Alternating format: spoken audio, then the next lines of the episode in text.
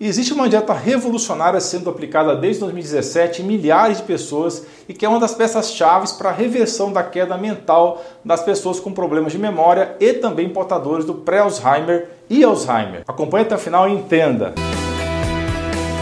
Mas antes, não se esqueça de deixar o like nesse vídeo, isso é muito, muito importante para que ele possa atingir mais pessoas que possam estar precisando muito. E se inscreva no canal de saúde mais completo e diversificado do Brasil ativando o sininho de notificações para ser avisado de novos vídeos que vão fazer você e sua família atingirem excelência em saúde.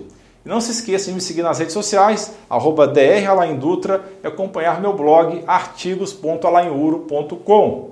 Para quem não sabe, a dieta Ketoflex 12.3 foi implementada pela equipe do neurocientista Dale Bredesen, autor do livro O Fim do Alzheimer, para quem quiser um resumo em vídeo desse livro fenomenal, assista a playlist que vai estar no card e na descrição do vídeo. Eu já fiz dois vídeos anteriores sobre esse assunto, estão bem completos sobre dieta, estão também na mesma playlist do card e descrição. Esse vídeo agora é para quem se interessou por essa dieta e é vegano ou vegetariano. Existem sim algumas particularidades. Mas o ideal é assistir primeiro os dois primeiros vídeos da dieta, senão pode ficar fora de contexto. Dessa vez vamos fazer um pouquinho diferente e gostaria da opinião de vocês. Eu vou recorrer a uma narração de uma voz feminina na parte dos slides. Se o pessoal gostar, eu vou fazer isso novamente em futuros vídeos que tenham slides também. Por favor, deixe sua opinião nos comentários. Vamos mudar para o modo de apresentação de slides. Oi, amigos! Hoje estarei falando sobre a dieta Keto Flex 12.3 para veganos e vegetarianos. Como você já sabe, o plano alimentar da dieta Keto Flex 12.3 é fortemente baseado em plantas. Para todos que se propõem a fazer essa dieta, a proteína animal é opcional. Por isso, os veganos e vegetarianos podem praticar a dieta Keto Flex 12.3 com segurança. Para isso, basta prestar atenção cuidadosa a macro e micronutrientes específicos, para evitar deficiências. Então eu vou me concentrar em como obter proteína adequada das plantas. Também futuramente eu ou o Dr. Alain iremos apresentar uma palestra separada com foco em macronutrientes. Mas hoje, no entanto, vamos examinar os benefícios que as plantas têm para oferecer fitonutrientes com propriedades antioxidantes, antibacterianas, anti-inflamatórias, antivirais e também fornecer efeitos epigenéticos para reparar danos celulares. Para saber o que é epigenética, assista ao vídeo do Dr. Alano Card, e que também vai estar na descrição. Bem, essa tal de regulação epigenética, ela vai melhorar a função imunológica, e também ajudar nossos corpos a desintoxicar e prosperar em um ambiente cada vez mais tóxico. Além disso, a fermentação bacteriana de fibras e amido resistente de vegetais, isso também contribui para um microbioma intestinal saudável. Isso porque essa fermentação cria ácidos graxos de cadeia curta, que vão promover saúde intestinal e cerebral através do eixo intestino-cérebro. Entretanto, existe um problema. As proteínas vegetais são geralmente menos biodisponíveis do que as proteínas animais. Isso em grande parte devido aos seus antinutrientes, que incluem lectinas, fitatos e oxalatos, entre outros. O Dr. Alain fala mais sobre antinutrientes no vídeo da dieta carnívora. Link no card e descrição. Os antinutrientes reduzem a absorção de nutrientes do sistema digestório. Isso pode ser minimizado ao preparar adequadamente as proteínas vegetais, usando técnicas como imersão, fermentação e germinação. Cozinhar adequadamente também pode ajudar a resolver esse problema. Otimizar a saúde do trato digestório também é fundamental para melhorar a absorção de nutrientes.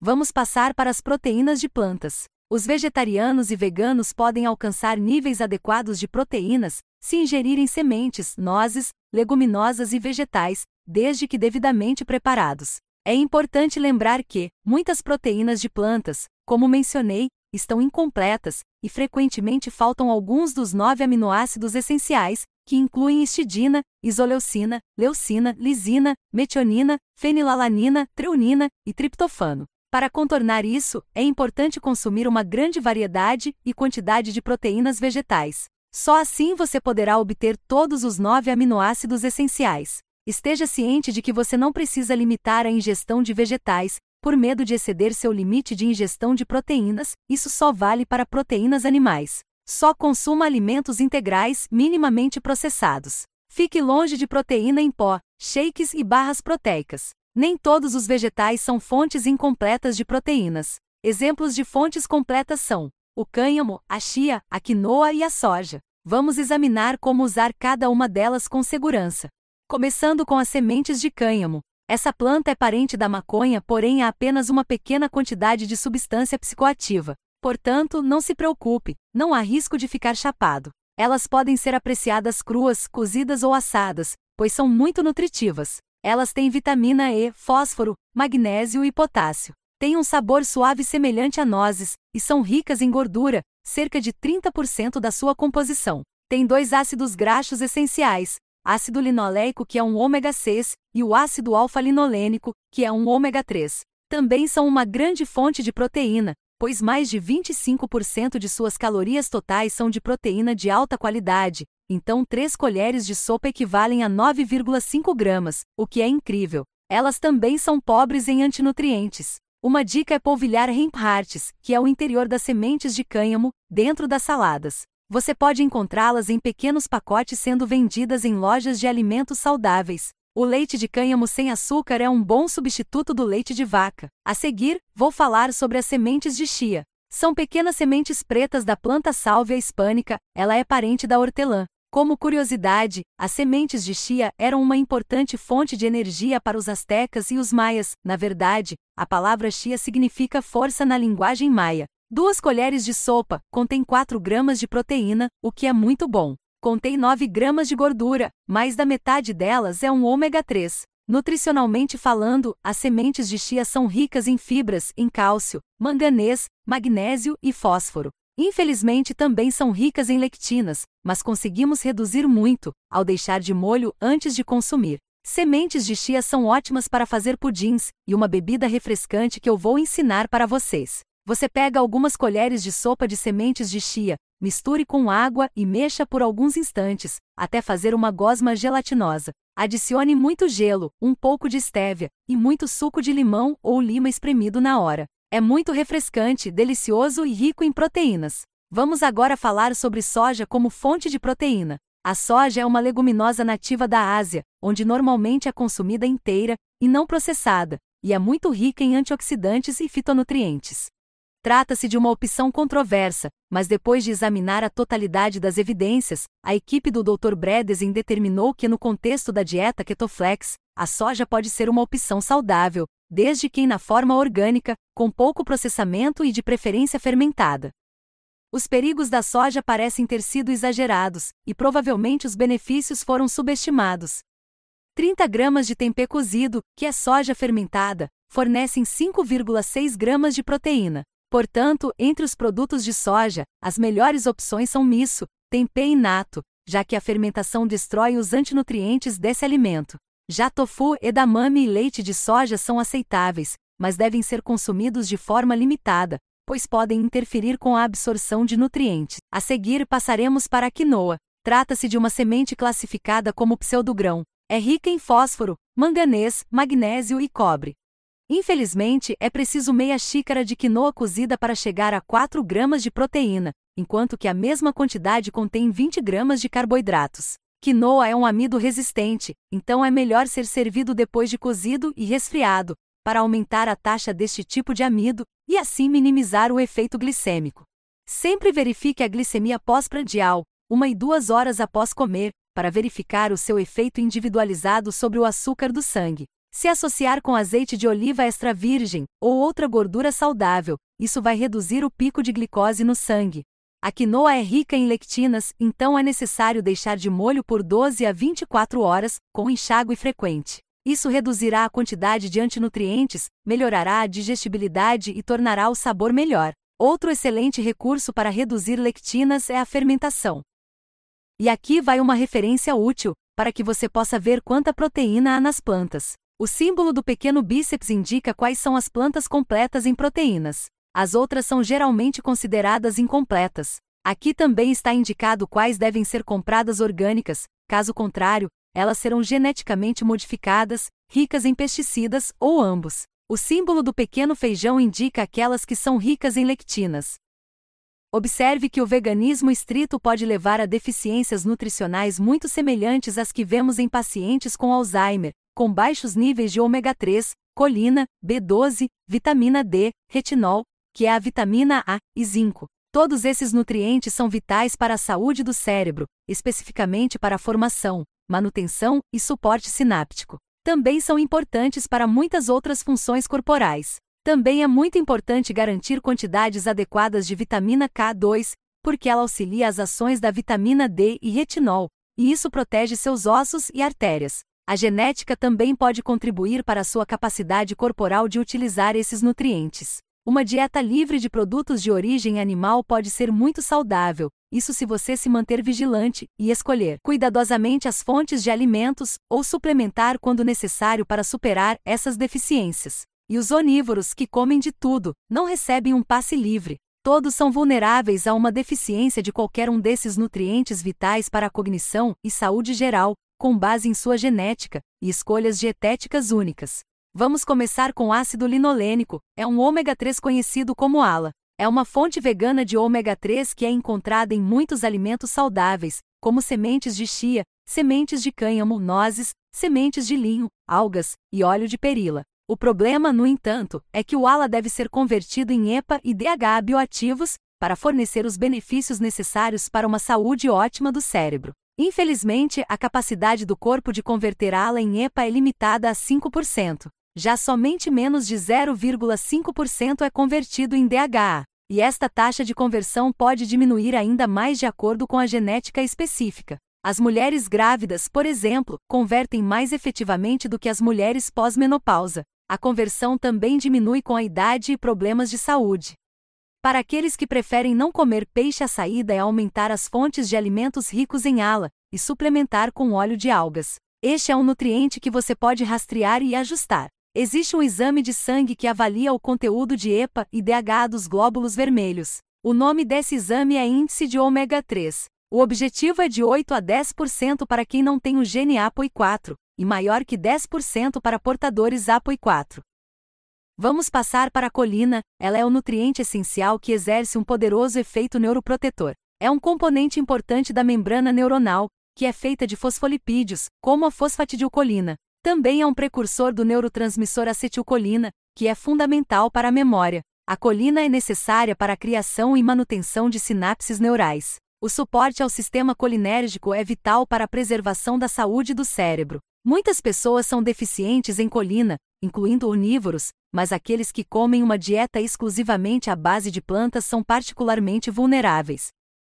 Grandes quantidades de colina são encontradas em muitos alimentos de origem animal, como ovos, fígado e peixes. Fontes vegetais de colina incluem brócolis, amêndoas, nozes, feijão, abacate, couve de bruxelas, acelga e couve, mas é difícil atender às suas necessidades nutricionais usando apenas fontes vegetais. Ovo-lacto-vegetarianos são pessoas que evitam todos os peixes, aves e carnes, mas eles ainda consomem ovos e laticínios. Essas pessoas podem usar ovos para ajudar a atingir sua meta diária. Existem suplementos veganos de colina, lecitina e alfa-GPC. São todas versões aceitáveis para repor colina. A meta de ingestão alimentar é de 550 mg por dia para homens e 425 mg por dia para mulheres.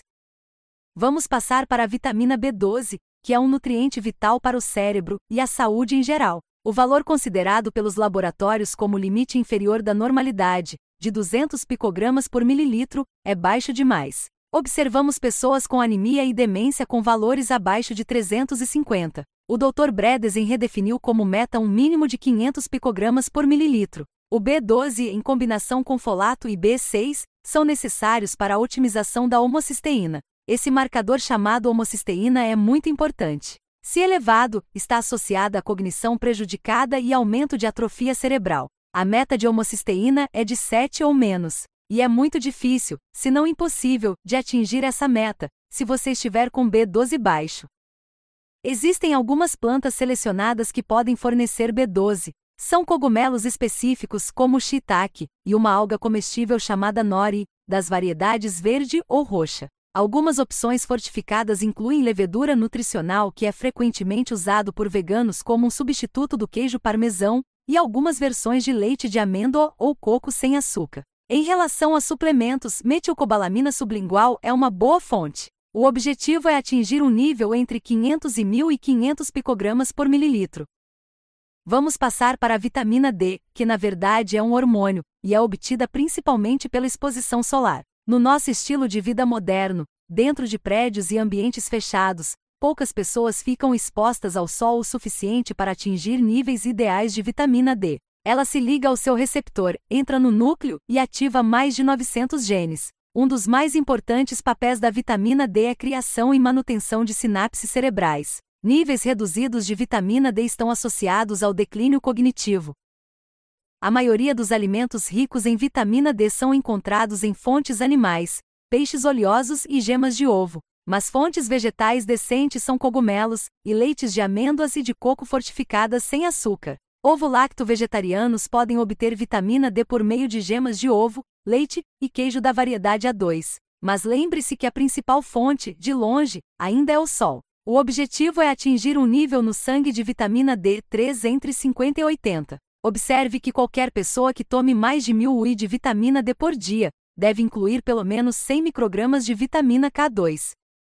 Vamos passar para a vitamina A. Essa vitamina é composta por dois retinoides, o retinol e os carotenoides, incluindo o beta-caroteno. O beta-caroteno está disponível em abundância em muitas plantas, incluindo batata doce, cenoura e verduras de folhas escuras. O retinol é encontrado principalmente em produtos de origem animal, como óleo de fígado de bacalhau, fígado, rim, ovos e laticínios. Muitos caucasianos convertem mal o beta-caroteno em retinol, tornando alguns veganos suscetíveis a uma deficiência neste nutriente essencial. A vitamina A está amplamente associada a boa saúde ocular e bom funcionamento imunológico. Mesmo níveis ligeiramente baixos estão associados ao desenvolvimento da doença de Alzheimer. Um estudo recente encontrou baixos níveis de retinol associados a risco aumentado de desenvolver declínio cognitivo para os portadores de ApoE4 e ApoE2.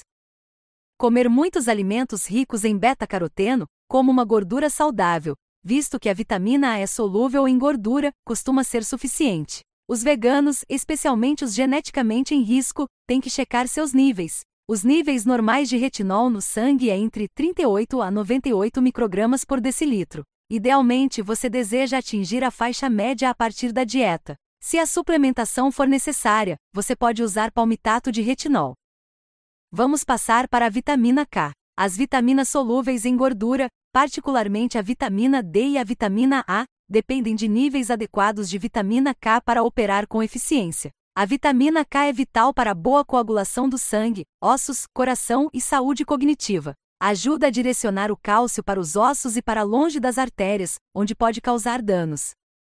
Existem dois tipos de vitamina K, K1 e K2. A vitamina K1 é abundante em muitas folhas verdes e vegetais, incluindo couve, espinafre, folhas do nabo, a selga, folha da mostarda, salsa, alface romana, alface, couve de bruxelas, brócolis, couve-flor e repolho, mas é pouco absorvido pelo corpo. O K2, por outro lado, é encontrado principalmente em fontes animais, com a principal exceção sendo o nato, que muitos acham difícil de comer devido ao sabor forte. Os veganos podem obter um pouco de K2 de alimentos fermentados, como chucrute, kefir à base de plantas, kombucha não pasteurizado e quinte, mas as quantidades são pequenas. Existem suplementos veganos de K2 feitos a partir do nato, que podem suprir as necessidades adequadas.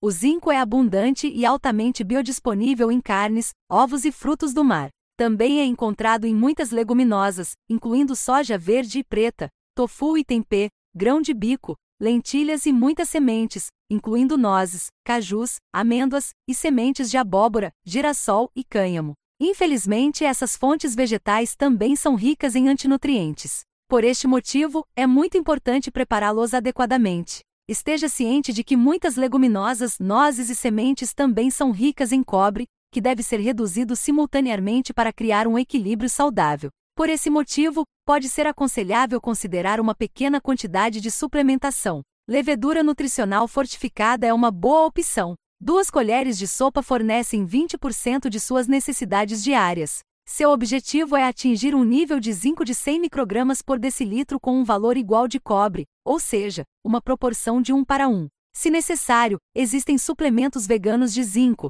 mas rastreie e ajuste com cuidado, pois podem acontecer excessos. Ao fazer escolhas alimentares cuidadosas e conscientes, juntamente com a suplementação quando necessário, os veganos e vegetarianos podem honrar suas preferências alimentares e seguir com sucesso o plano alimentar Ketoflex para garantir a saúde do cérebro. Não se esqueça de dar um joinha nesse vídeo, compartilhar com seus amigos e familiares e clicar em inscrever-se para que você e sua família atinjam excelência em saúde. Você é fera! Um grande abraço e um beijo no seu coração.